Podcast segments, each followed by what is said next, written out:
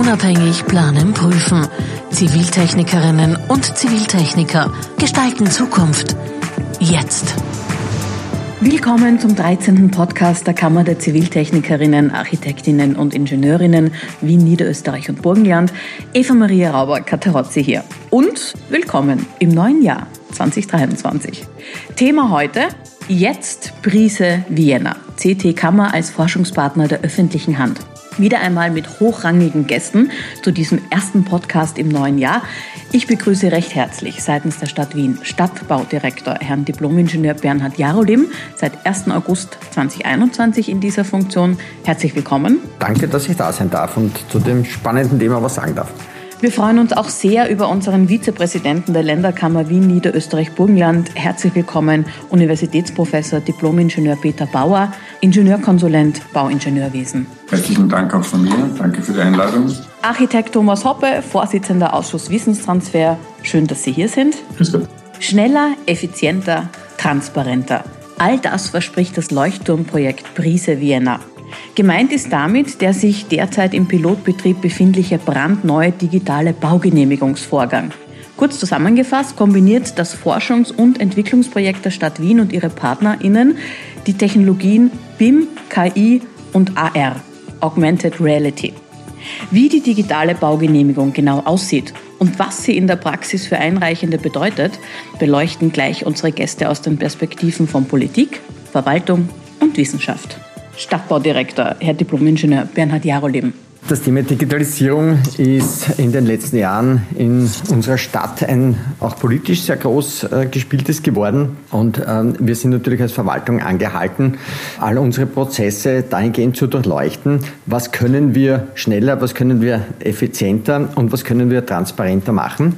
Und wir haben uns vor einiger Zeit äh, überlegt, das Bauvorhaben, das ein äußerst komplexes äh, Vorhaben ist äh, für den Einreicher, als aber auch für die Stadt, als auch für die Behörde Behörde, dachten wir, schauen wir uns einmal die diversen Prozesse an. Was können die? Wie sind die momentan aufgestellt? Und welche Teile daraus, beziehungsweise möglicherweise kann man auch den gesamten Prozess digitalisieren. Und äh, wir sind auch hergegangen und haben uns einmal angeschaut, was gibt es denn momentan für digitale große Entwicklungen? Sie haben schon eingangs äh, genannt, äh, künstliche Intelligenz äh, wurde angeführt, Augmented Reality wurde angeführt.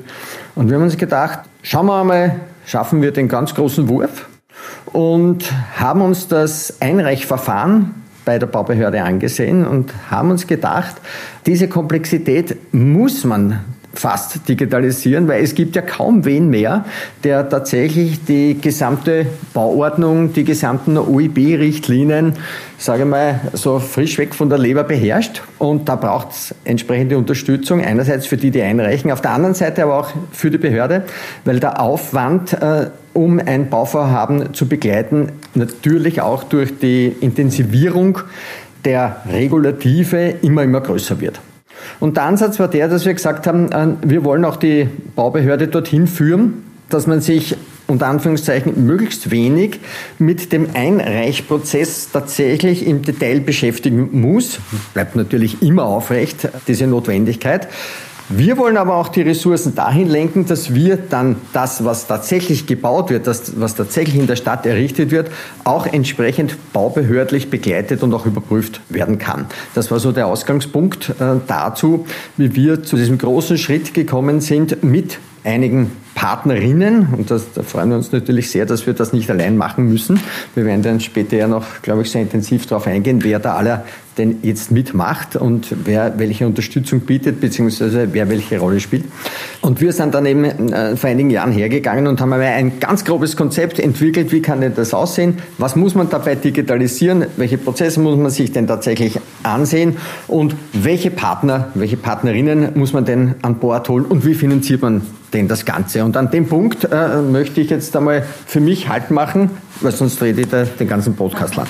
Ja, es ist viel gesagt. Ähm, natürlich wunderbar beschrieben von Seiten der Behörde jetzt das Ganze. Und äh, wir haben als Ziviltechnikerinnen diese Möglichkeit bekommen, hier mitzumachen und waren eigentlich von Anfang an, auch dank der Unterstützung von Peter Bauer, dafür, dass wir hier erstmals gemeinsam ein Forschungsprojekt starten. Also gemeinsam jetzt nicht nur mit der öffentlichen Hand, sondern auch gemeinsam die Ziviltechnikerinnen, die sich da trauen, in einen EU-Call hineinzugehen und äh, ihr Wissen und ihr Verständnis der Situation als Expertinnen einzubringen. Das war eine sehr interessante Erfahrung, nicht nur in der Administration für unsere Kammerdirektion, sondern auch für die Kollegenschaft, äh, wie man sich quasi als Forschungspartner verhält, was man beitragen kann, wo man wie wahrgenommen wird. Ich glaube, wir haben da extrem viel gelernt, auch wie man mit, äh, miteinander kommuniziert im Sinne von dass es ja nicht nur darum geht, Dinge vielleicht besser zu wissen oder zu glauben, dass man sie besser weiß, sondern dass man zuerst einmal zuhören muss, um zu verstehen, was die Vorgänge sind und die Prozesse sind. Und es war wirklich sehr interessant, in die Behörde hineinschauen zu können,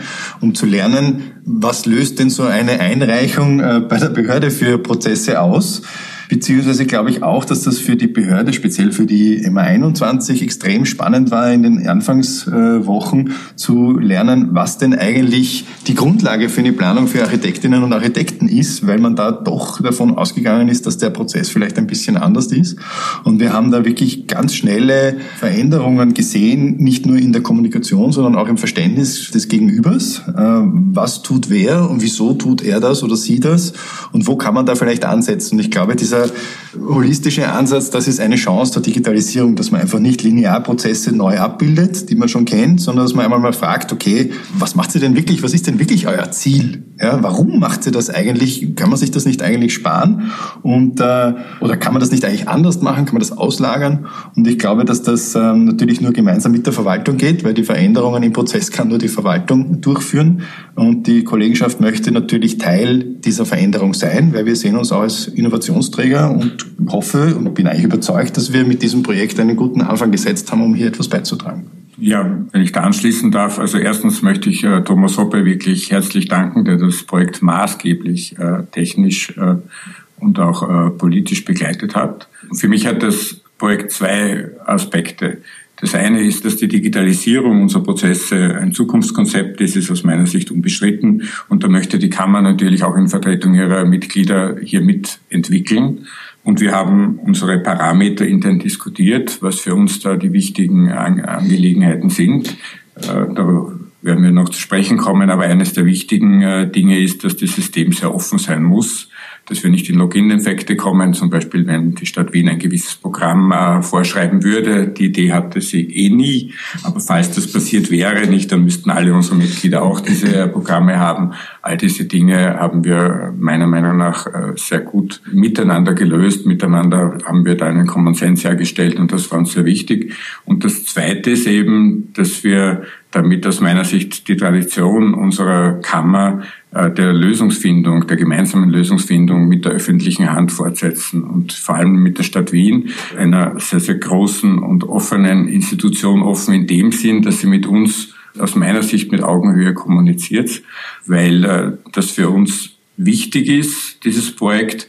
Und das kann man nur mit einem ganz langen Atem überhaupt durchstehen. Der zeitliche Rahmen ist es so, dass es Vorgespräche 2014 gegeben hat. Das Einreichprojekt war dann 2015, soweit meine Erinnerung noch reicht. Und jetzt haben wir 2022, Ende 2022, man sieht schon, nicht?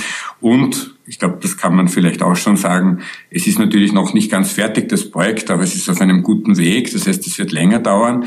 Und äh, zum Abschluss, es ist derzeit tatsächlich weltweit einzigartig. Ja, wir haben ja auch im Vorfeld gemeinsam recherchiert. Gibt es denn da schon was? Können wir da äh, schon eine gute Vorlage verwenden? Das wäre ja vielleicht ganz nett gewesen, aber da hat es wenig zum Abschreiben gegeben. Nicht? Da muss, das muss man wirklich von Anfang an erfinden, dieses Projekt. Und da braucht man ein unglaublich äh, starkes Vis-à-vis, dass das äh, durchstehen kann. Und das ist in dem Fall äh, die Stadt Wien. Die Kammer der Ziviltechnikerinnen ist das erste Mal in ihrer Geschichte als Partner in einem Forschungsprojekt mit der UIA aufgetreten, Urban Innovation Act. Wir haben damit neben dem Know-how der Mitglieder auch Ressourcen der Kammerdirektion und vor allem Gelder unserer Mitglieder eingebracht. Frage Richtung Stadtbaudirektion. Haben wir das gut gemacht oder anders gefragt, wird die Stadt Wien weitere Projekte mit uns gemeinsam machen? Also ich glaube, wir haben es bis zum jetzigen Zeitpunkt sehr gut gemacht und ich möchte auch nochmal wiederholen, was da wichtig ist, nämlich gemeinsam Schulter an Schulter auf Augenhöhe kommunizieren und gemeinsam gehen, ein gemeinsames Ziel fokussieren, es definieren und es dann auch mit dem langen Atem zu verfolgen. Und das ist bis jetzt, glaube ich, sehr, sehr gut gelungen, wenn ich mal anschaue, wo wir weggestartet sind, eben von der analogen Einreichung Da hat niemand, glaube ich, noch großartig äh, drüber nachgedacht, was könnte das dann werden. Wir mussten ja uns alle erst ein bisschen schlau machen, was ist denn BIM, was ist denn Building Information Modeling. Das war ja auch nicht so, dass da jeder, äh, den man da fragt, auch auf der Uni oder auch äh, auf der Behörde oder auch von denen, die im Prozess tätig sind, man konnte das ja am Anfang gar nicht so klar definieren. Das haben wir definiert. Wir haben erkannt, das ist eine Technologie, die ist in einem sehr starken Aufwind. Wir müssen in Wien auch unsere Hausaufgaben dazu machen. Und zwar alle Seiten sowohl die Behörde als auch die, die planen, als auch die, die ausführen. Und wir befinden uns gerade auch in diesem Ausrollungs- und auch in einem sehr intensiven Lernprozess. Und mir gefällt der Weg sehr, sehr gut, äh, weil wir wirklich, glaube ich, gemeinsam tolle Partner sind. Und äh, ja, es ist noch nicht fertig, das ist schon klar. Es ist auch ein, ein Riesenprojekt, aber ich bin sehr, sehr optimistisch, dass wir da ganz was, was Tolles, weltweit Einzigartiges in den nächsten Jahren auf die Beine stellen werden. Was waren die Learnings seitens der Kammer, Architekt Thomas Hoppe?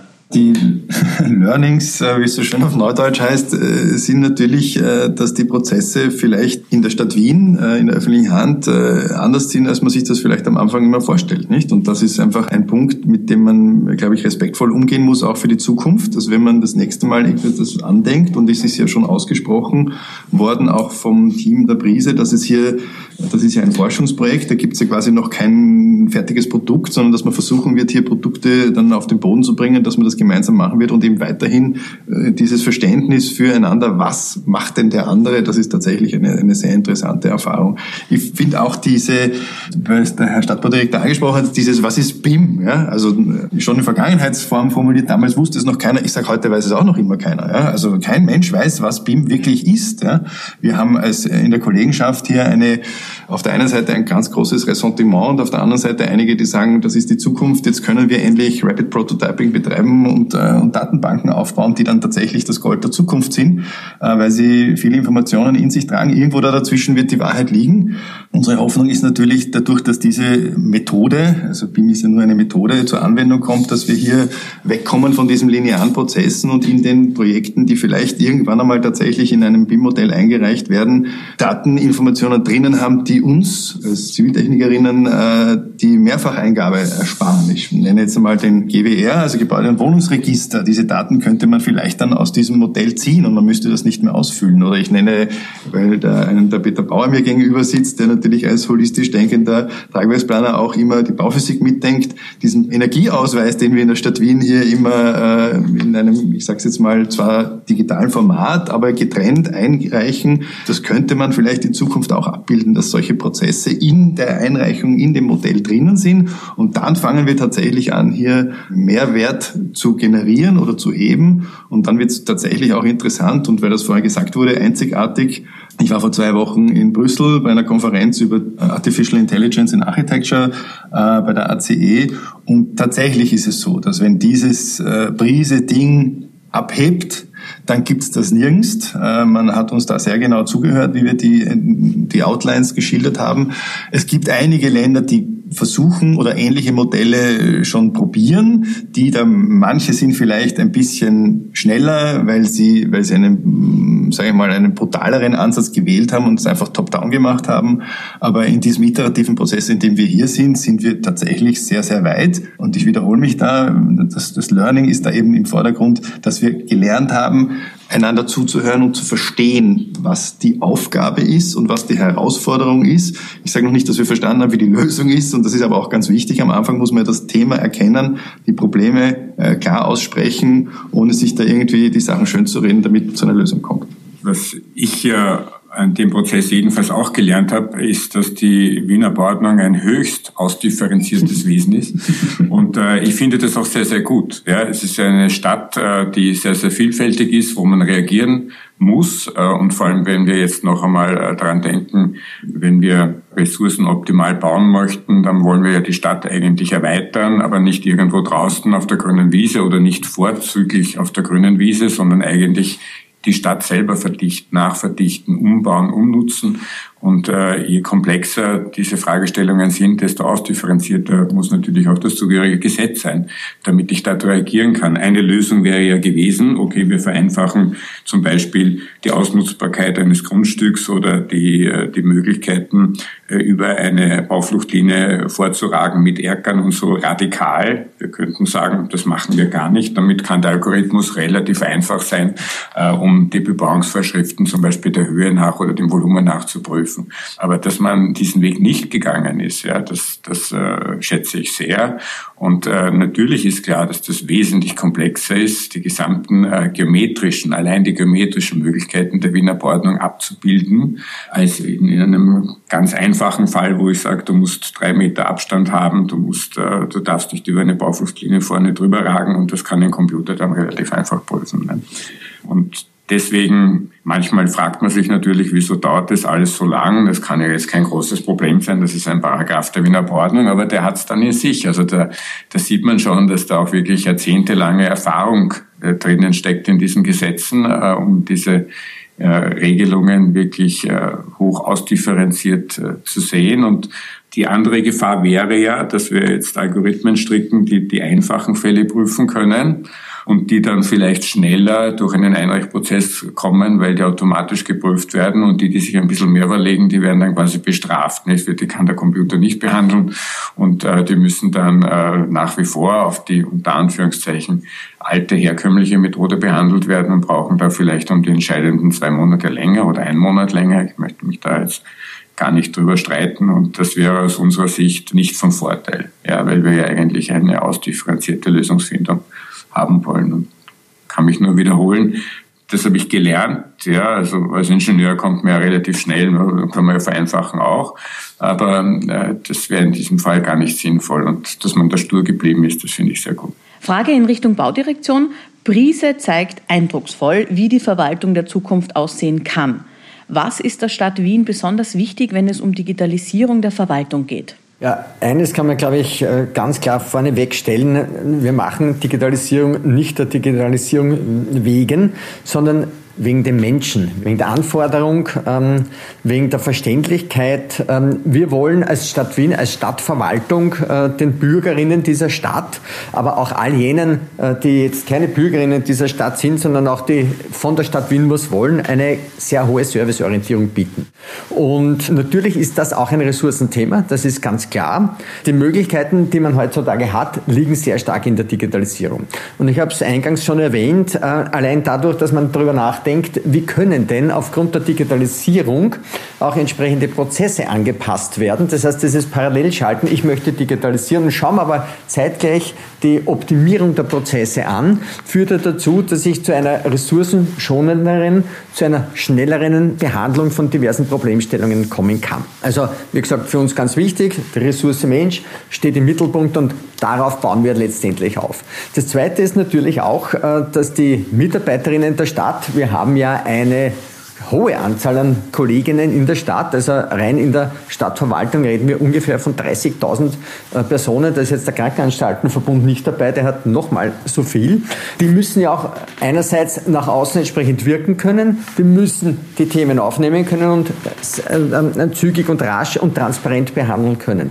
Nachdem Wien stark wächst, also heuer haben wir einen Zuwachs von in etwa 40.000 Personen im Jahr, die nach Wien wiedergekommen sind. Das hat natürlich das Thema Ukraine einen großen Stellenwert da drinnen, aber wir sehen nach wie vor, dass wir sehr stark wachsen. Äh, wir wollen die Verwaltung aber nicht aufblähen, sondern wir wollen mit den Ressourcen, die wir haben, auch diese Aufgaben erledigen. Und da ist auch natürlich die zügige Digitalisierung das Gebot der Stunde und die digitale Einreichung, wie wir sie mit PDF jetzt schon dargestellt haben, war ja der erste Schritt. Und das, was wir jetzt mit Brise machen, ist, ein, ist der zweite große Schritt, wo es eben darum geht, wie schon jetzt auch einige Male angezogen in unserem Gespräch, die Automatisierung äh, von Prüfroutinen, eine Fluchtwegslänge, eine Türbreite, äh, Brandschutzbestimmungen, die nicht mehr der Referent vor Ort äh, mit dem 2D-Plan betrachten muss, sondern die Maschine, der Computer checkt, gibt ein entsprechendes Kollisionsmodell her und sagt dem Planer, Achtung, da musst du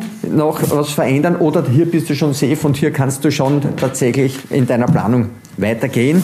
Und vielleicht auch noch abschließend dazu, dieses Beispiel Brise ist ein Beispiel für viele andere Prozesse, die wir auch in der Stadt anziehen wollen und auch äh, schon angezogen haben. Aber es, es gibt sehr viele vergleichbare äh, Verfahren in der Stadt und die werden wir alle sukzessive betrachten und versuchen zu digitalisieren und zeitgleich die Prozesse zu optimieren ein großes Vorhaben, würde ich mal sagen. Ne? Also wir haben, wir haben ja da äh, gesehen, dass diese Ziele muss man sich natürlich hochstecken, das ist, ist völlig klar. Und diese Verwandlung und Veränderung der Prozesse ist natürlich für eine Verwaltung, glaube ich, nicht ganz einfach. Da wird es sicherlich die eine oder andere Befindlichkeit geben. Wir wollen und wir hoffen da natürlich etwas beitragen zu können, zum Beispiel durch, dadurch, dass wir unterstützen mit der zentralen Datenablage, vielleicht durch unser CD-Archiv. Vielleicht ist das eine Möglichkeit, dass man hier eben mit der Stadt Wien eine Schnittstelle entwickelt, weil wir haben ja eben gesehen im Zuge der diversen Workshops, dass über dieses Interface Mein Wien unglaublich viele Dinge abgewickelt werden. Also das ist von, ich glaube, vom, vom Impftermin bis zum Backpickel und jetzt eben auch die digitale Baueinreichung. Also ich möchte nicht der Programmierer sein, der da im Hintergrund steht und, und, und immer gewährleisten muss, dass alles immer gleich funktioniert, weil ich bin mir eben klar, dass kaum geht irgendwas nicht, ist, ist, ist, ist ein, ein großes Problem. Deswegen glauben wir eben auch, dass es vielleicht eine Chance wäre oder hier eine, eine zukünftige Möglichkeit wäre, diverse Datenhaltungen an vertrauenswürdige Quellen wie die Ziviltechnikerinnen auszulagern und zum Beispiel eben das CD-Archiv als CDE zu nutzen, um hier in Zukunft ähm, die Bauprojekte abzulegen, äh, quasi die Planungsschriftenkammer der Zukunft äh, äh, zu, zu generieren. Und wir glauben eben, wie jetzt gerade angesprochen, dass das große Veränderungen im Prozess sind ja, und dass man dann vielleicht das System auch ein bisschen entlasten kann bin sehr neugierig, wie das aufgenommen wird und möchte festhalten an der Stelle, dass man eben natürlich nicht davon ausgeht, dass alle Projekte über Prise eingereicht werden. Es werden immer Projekte sein, die dafür passend sind. Es wurde eh schon angesprochen, was die Prise kann oder was das Tool kann in der Prüfung. Da wird es natürlich immer auch Möglichkeiten geben, das anders zu machen, damit hier äh, nicht äh, riesige Ressourcen auf etwas äh, geworfen werden, wo das vielleicht dann tatsächlich mit dem geschulten schnellen Auge der Referentin besser abzuwickeln entwickeln ist. Und ich glaube auch, dass man hier eine, eine inklusive Lösung bieten muss. Es gibt ja auch Menschen, die sagen,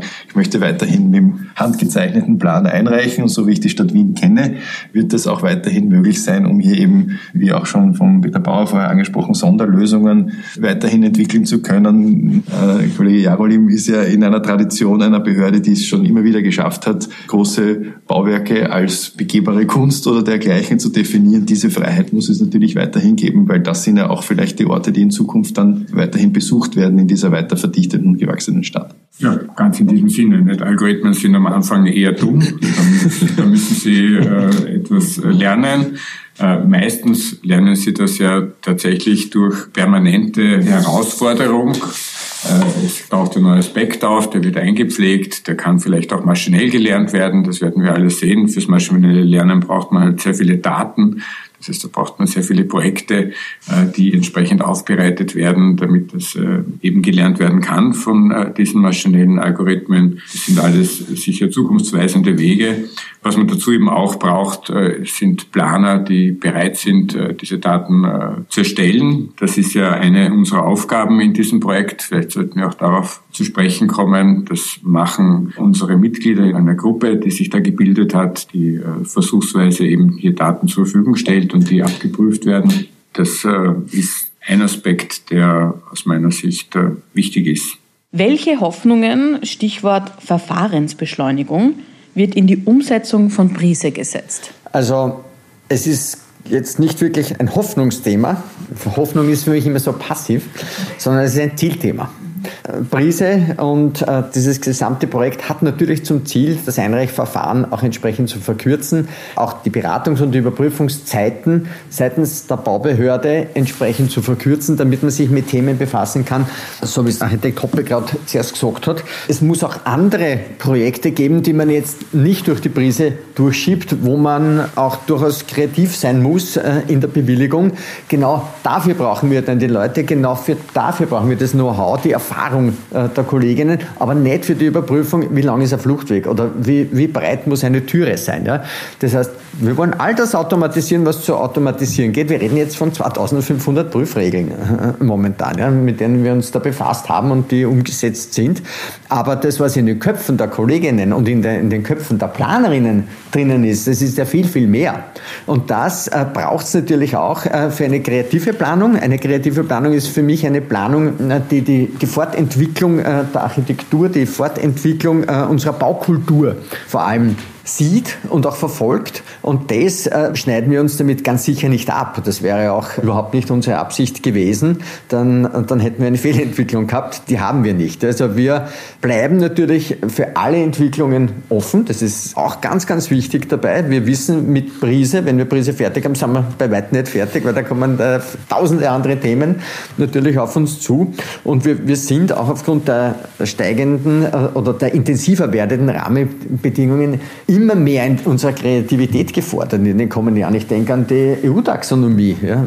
Die Rahmenbedingungen, die da kommen, äh, die, die, die können wir, glaube ich, noch gar nicht so richtig abschätzen, was das auch fürs Bauen bedeutet, was das für die Produktverwendung bedeutet, was das für die Schicksalsgemeinschaft der Bauteile bedeuten wird. Also da haben wir einige, einiges zu lernen. Und ja, Prise und die Digitalisierung, die soll uns helfen. Das ist ein Werkzeug, das unterstützt uns.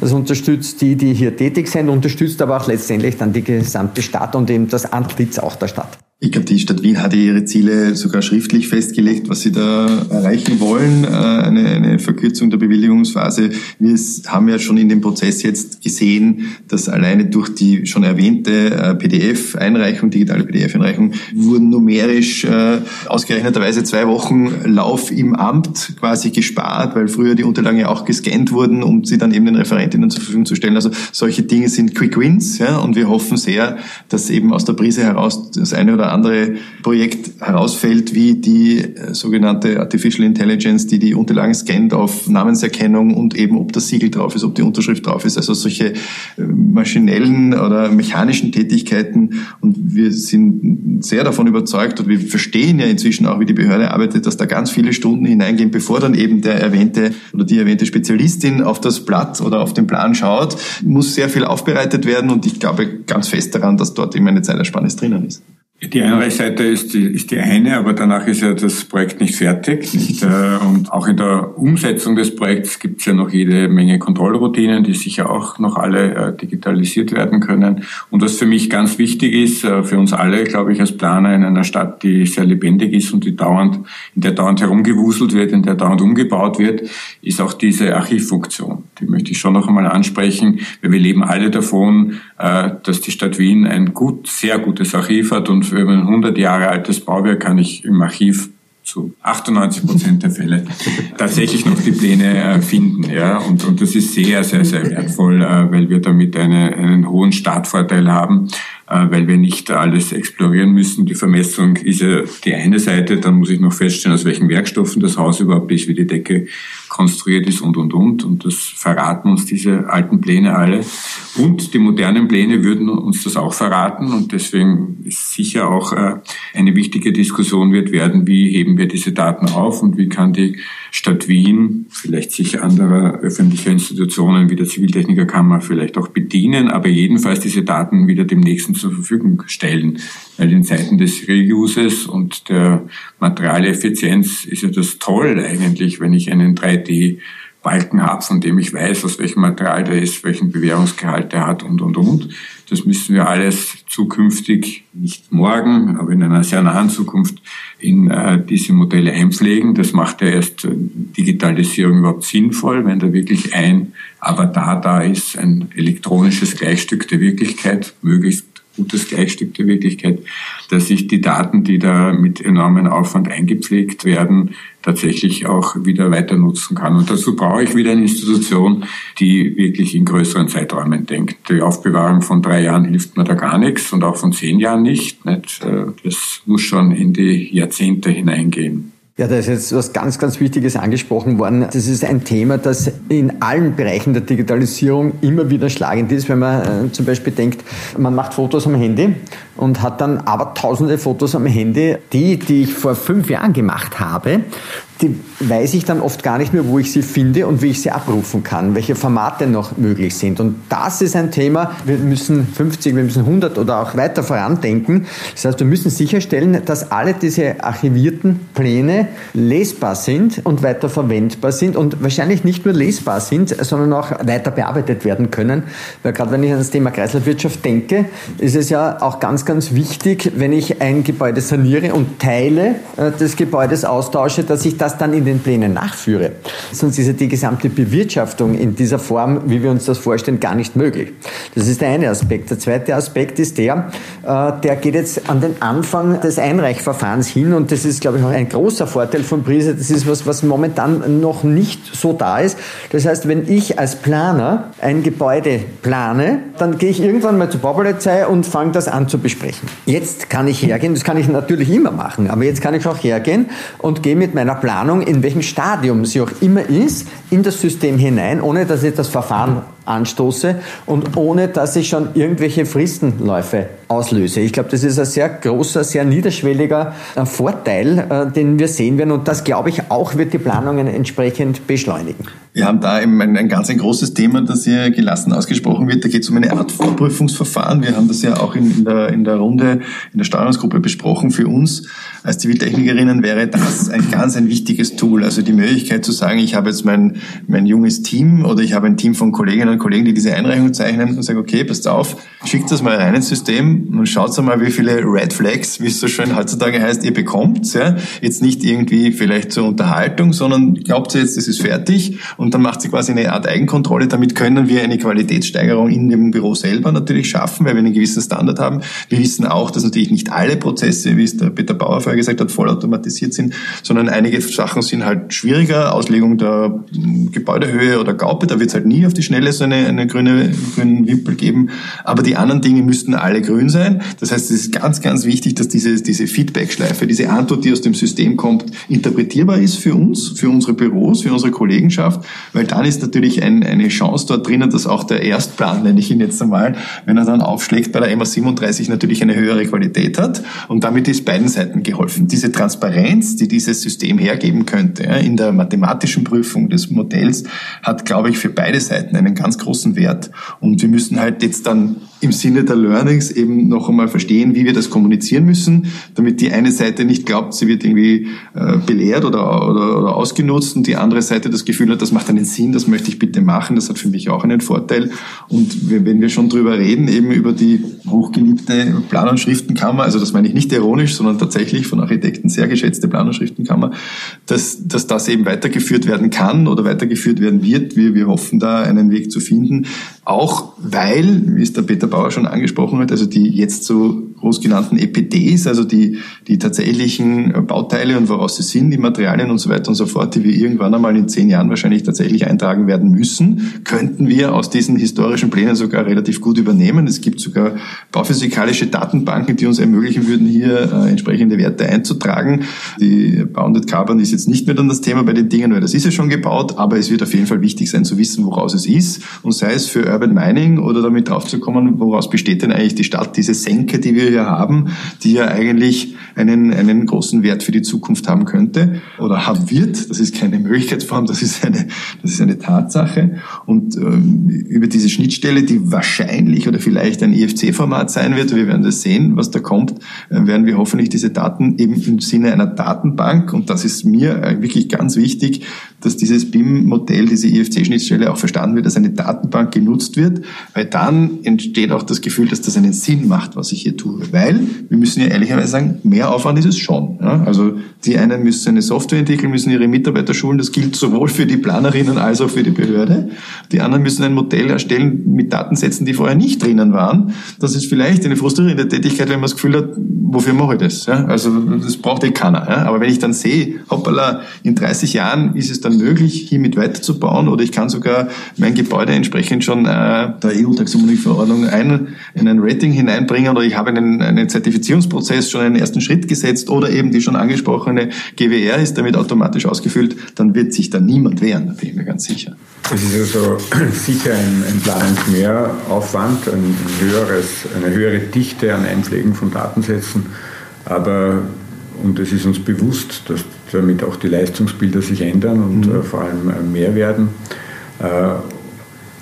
Es ist aber unumgänglich. Also wir können nicht so weiterbauen wie bisher. Das wäre das ist die einfache Lösung. Wir schauen uns das an, was da vor Ort da ist und wir kommen drauf, eigentlich brauchen wir das nicht, eigentlich brauchen wir etwas ganz anderes und dann reißen wir das halt ab und mhm. schmeißen es auf die Deponie. So können wir nicht weitermachen. Das hat uns genau dorthin geführt, wo wir leider jetzt stehen. Ja, und äh, die EU möchte ja die äh, Wende bis 2040 schaffen. Das sind noch stolze 18 Jahre.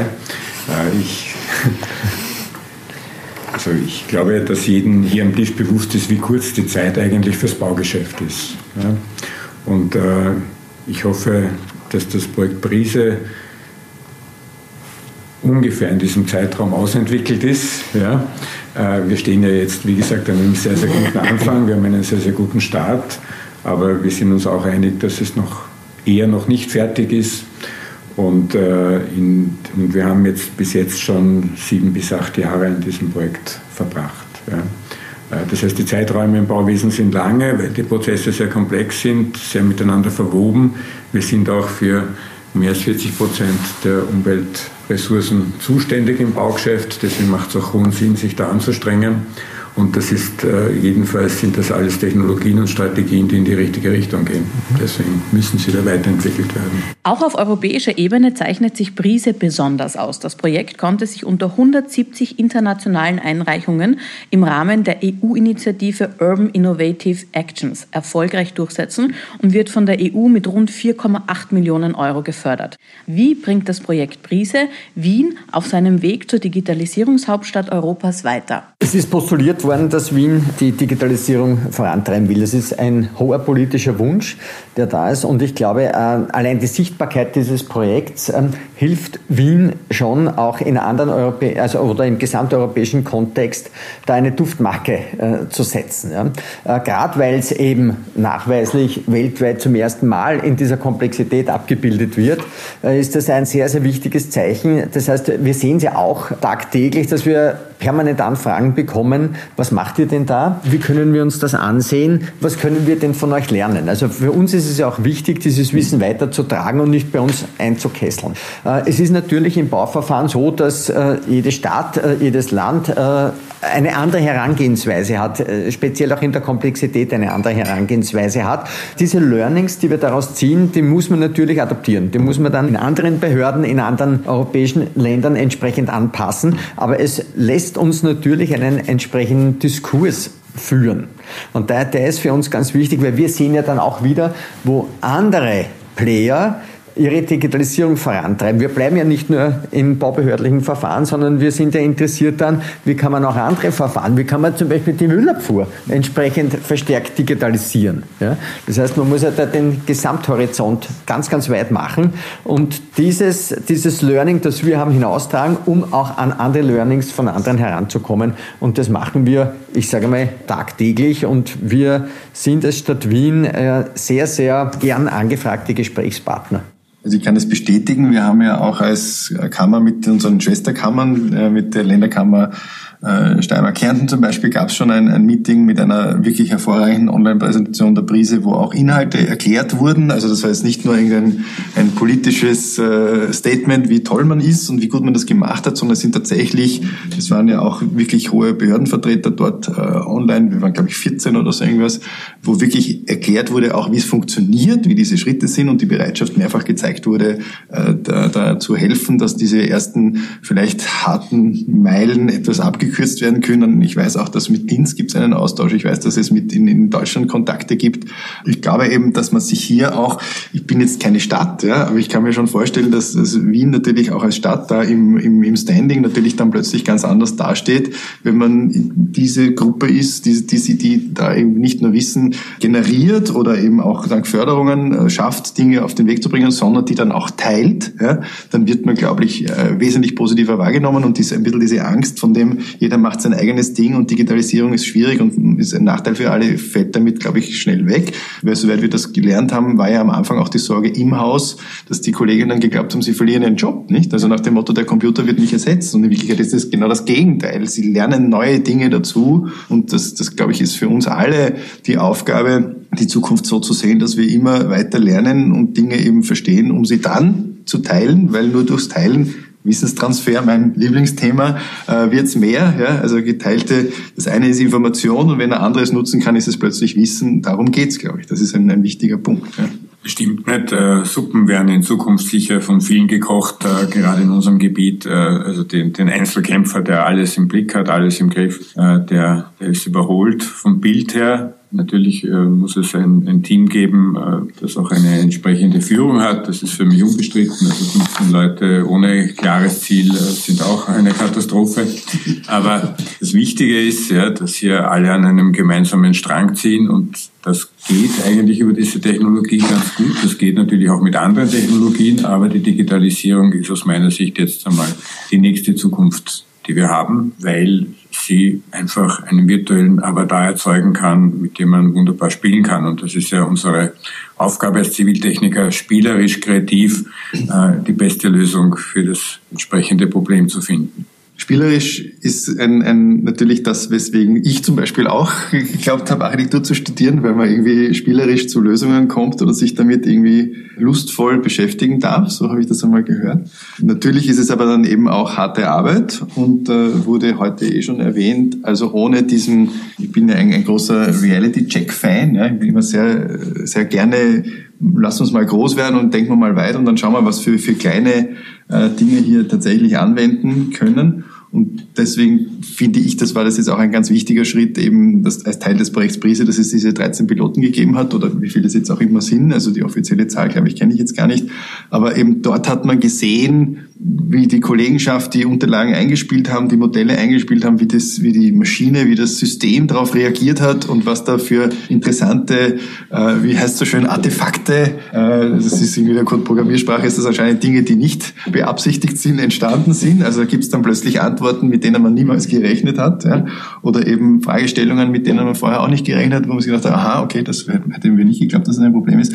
Also ich glaube, dass das einfach ganz, ganz wichtig ist, dass wir jetzt diesen, diesen Reality-Check eben machen, diese Piloten dazu führen, dass es eine Erkenntnis darüber gibt, was geht schon, was geht vielleicht noch nicht, wo muss man vielleicht auch zugeben, das wird man immer von der Referentin bearbeiten lassen müssen. Aber da werden jetzt hoffentlich in den nächsten Jahren Dinge durch diese Prüfung an den Realmodellen der Kolleginnen auf den Boden kommen, die tatsächlich funktionieren. Und ich hoffe, dass sich dann viele, viele melden werden, die bereit sind, in einer weiteren Phase das nochmal anzutesten, weil jetzt haben wir ja geprüft auf der grünen Wiese, wenn ich das mal so frech sagen darf. Also eine relativ einfache äh, Bebauungsbestimmung, ein relativ einfacher Flächenwidmungsplan, ein freistehendes Objekt. Aber wahrscheinlich wird es ein, ein weiteres Thema sein, den Umbau oder der Zubau oder so, weil ich habe ja gelernt, Wien hat über 13.000 Einreichungen im Jahr. Also das ist ja wirklich eine enorme Zahl. Und das sind natürlich nicht alles Neubauten. Ja, das ist ja klar. Also die, ich glaube, eine Hauptlast, der Peter Bauer hat schon erwähnt, wird daran liegen, die Stadt zu verdichten, weiter zu Und das wäre natürlich der nächste Schritt, darüber nachzudenken, ob man dort auch eine unterstützende Maschine, sage ich einmal, einbringen kann. Ja. Ich möchte vielleicht noch einen, einen weiteren Gedanken dazu anschließen, äh, und zwar Digitalisierung. Wir reden immer wieder über Digitalisierung. Und für mich ganz wichtig, es kann nicht Mittel zum Zweck sein. Ähm, wir haben in der Stadt Wien viel größere oder weitere übergeordnete Ziele, nämlich äh, die lebenswerteste Stadt weiterhin zu bleiben und dieses auch auszubauen. Und da müssen alle einen Beitrag leisten. Und auch dieses Projekt selbst ja, dient ja dazu, auch äh, ein, ein Unterziel, nämlich die Stadt der kurzen Wege, mhm. eine, eine Klimawandel angepasste Stadt und eine klimaschützende Stadt äh, zu bauen und zu entwickeln. Und wenn ich dazu beitragen kann, dass der eine, die andere nicht fünfmal auf die Behörde fahren muss, sondern kann dann vieles auch schon digital abbilden, dann habe ich einen kleinen Mosaikstein auch dazu beigetragen, dass ich eben weniger CO2 einfach erzeuge, weil ich einfach nicht mehr hinfahren muss. Also auch dieser Gedanke muss dabei immer mitspielen. Welches Ziel unterstützen wir denn mit unserem Tun oder welche Zielbündel unterstützen wir denn auch eben mit diesem Thema Prise, mit diesem Thema Digitalisierung? Und das muss immer mitgedacht werden. Das war vielleicht früher noch gar nicht so am Radar, ja, was man da in Richtung Klimaschutz auch machen kann. Aber es ist ein ganz ein wesentlicher Faktor und möchte vielleicht noch einen weiteren anführen. Wir arbeiten jetzt gerade als Stadt daran, äh, einen Zirkularitätsfaktor zu entwickeln, damit wir tatsächlich wissen, äh, wenn wir uns wünschen, bau mir bitte ein ressourcenschonendes, nachhaltiges, kreislauffähiges Haus. Was heißt denn das tatsächlich? Wie kann ich das denn messen? Und wir sind jetzt eben in den nächsten Wochen, hoffe ich, dann so weit, dass wir da erste Aussagen dazu treffen können. Und das wird dann genau da auch hineinspielen. Ja? Das heißt, das wird in dieses digitale Modell hineinspielen, dass auch abgecheckt werden kann, wie kreislauffähig ist denn das Projekt, das ich einreiche? Also ein weiterer Aspekt in Richtung CO2-Einsparung, Klimaschutz. Ich ähm, möchte vielleicht noch anfügen, dass ja, wir sollten nicht vergessen, dass BRIS ein Forschungsprojekt ist. Es ist eben auch äh, ein europäisches Forschungsprojekt. Forschung kann auch schiefgehen. Ja, Forschung kann auch in Teilbereichen scheitern. Ich glaube, dass das Projekt BRIS keinesfalls gescheitert ist, aber es ist ganz wichtig, dass man sich auch äh, wirklich etwas traut nicht? und dass man den Mut gefunden hat, hier vor allem von Seiten der Stadt Wien, die als weitaus überwiegend größter Projektpartner dieses Forschungsprojekt äh, angegangen ist, dass man diesen Mut gehabt hat, einen neuen Weg zu gehen. Ja, weil man kann ja mit, natürlich mit einer internen Risikoanalyse, das machen wir in der Kammer ja auch manchmal nicht, dann kann das auch schiefgehen, ja, das kann schiefgehen. Äh, und soll man es wagen oder soll man es nicht wagen? Ja, und da ist man natürlich sehr leicht vielleicht auch versucht zu sagen, naja, warten wir mal, bis wer andere die Fehler gemacht hat und lernen wir aus diesen. Nicht auch kein schlechter Weg, aber irgendwer muss ja anfangen. Und ich bin wirklich froh, dass das hier begonnen worden ist, weil es auch eine Art Mindsetting meiner Meinung nach jetzt im Team gibt.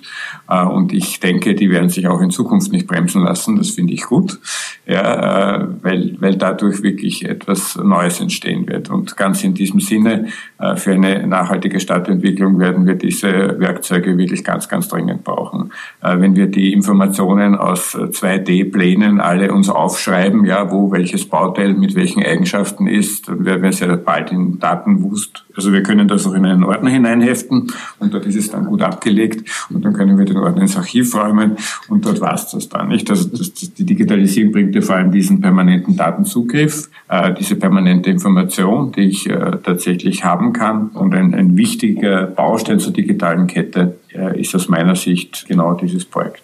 Danke, dass du das erwähnt hast. Es gibt natürlich auch andere Partner als die Kammer.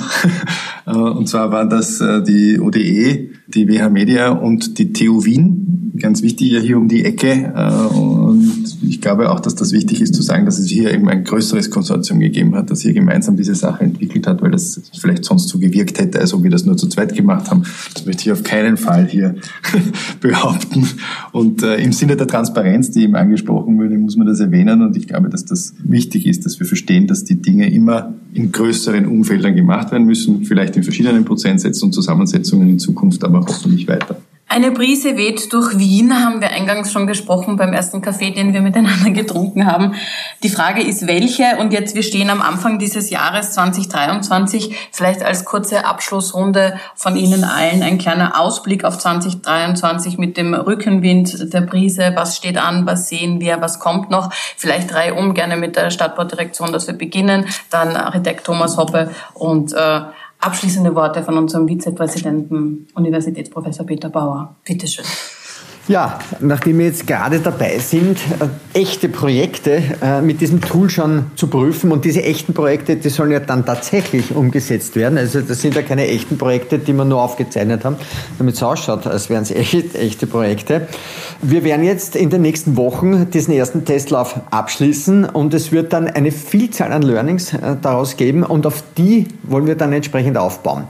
Ich möchte jetzt da gar keine Details dazu nennen. Ich glaube, es ist an diesem Punkt auch jetzt jetzt gar nicht interessant, aber das Wichtige wird eben sein, wie können wir die Fehler, äh, die wir gefunden haben, beziehungsweise die Entwicklungspotenziale, die wir jetzt in den letzten Wochen und Monaten gefunden haben, tatsächlich umsetzen in diesem Tool entsprechend abbilden. Und des Weiteren läuft ja parallel eine, eine auch ganz, ganz wichtige Entwicklung. Das ist das gesamte digitale Bauverfahren. Wir reden ja jetzt gerade von der die ganze Zeit Prise vom Einreichverfahren, aber wir beschäftigen uns ja vom gesamten Bauverfahren, nämlich äh, von der Planung über die Einreichung, über die Errichtung und letztendlich bis zum Abriss äh, des Gebäudes irgendwann einmal. Und da schauen wir uns gerade auch in der Stadt und auch mit, äh, mit unseren Partnern an, was gibt es denn da für Notwendigkeiten und wie können wir den Schritt nach der Baubewilligung dann auch entsprechend digital umsetzen und auch prozessmäßig optimieren noch ein größeres Projekt, wie ich gerade höre. Wow. Aber das, äh, das hilft mir jetzt quasi den, den Anfang zu finden, weil ich glaube, dass das eine die zukünftigen Entwicklungen immer eine Chance. Und mein Wunsch fürs Jahr 23 und folgend folgend wäre es, dass die Ziviltechnikerinnen, die Architektinnen, Ingenieurinnen als Innovationsträger gesehen werden. Und zwar nicht nur eben hoffentlich von der Kollegenschaft eben, sondern auch von der öffentlichen Hand und dann natürlich auch von der TU Wien. Ich würde mir das sehr wünschen, dass man öfter auf uns zukommt, dass man hier gemeinsam Forschungsprojekte macht. Ich glaube, äh, wir lernen ja gerade durch die Veränderung auf der Welt, dass die Forschung und Innovation die Chance für Europa sind äh, und dass das die Verpflichtung unserer Generation ist, dass wir das Wissen wieder hier generieren und nicht äh, zu schnell hoffen, es irgendwo anders äh, bunkern zu können, um günstiger zu produzieren, sondern dass wir die sind, die unseren Ort und unseren Planeten auch für andere mitgestalten und mit äh, denken können. Und ich würde mir einfach sehr wünschen, dass wir als Kollegenschaft als ein Gegenüber wahrgenommen werden, das zur Innovation beiträgt und die man fragt und anruft. Und ich bin mir ganz sicher, wir werden gute Antworten geben. Dem kann ich mich wirklich äh, nur sehr herzlich anschließen. Bei aller Komplexität, dieses, die dieses Projekt mit sich gebracht hat, bei auch aller internen Diskussion, die wir dazu geführt haben, waren durchaus auch äh, gegensätzliche Positionen hier. Auch wir lernen im Projekt äh, und äh, wir lernen auch äh, unsere Standpunkte zuzuschärfen. Ja, das war sehr wichtig an dem Projekt bei und ich möchte mich auch hier noch einmal bei unseren Mitgliedern bedanken, die wirklich mitgearbeitet haben, die Projekte hier auch zur Verfügung gestellt haben, die sie also wirklich dann also tatsächlich auch bauen werden. Und äh, das ist schon auch ein Risiko für diese äh, Mitglieder gewesen, weil es könnte ja genauso gut wie immer, ja, wenn man etwas Neues macht, auch ein bisschen schiefgehen. Aber es hat funktioniert. Bei der all damit verbundenen Arbeit freue ich mich aber jedenfalls schon auf den nächsten gemeinsamen Projektantrag. Vielen Dank für das interessante Gespräch. Schön, dass Sie draußen wieder mal reingehört haben. Wir hören uns ganz bald wieder mit Podcast Episode Nummer 14. Auf Wiederhören und eine gute Zeit. Auf ein schönes 2023.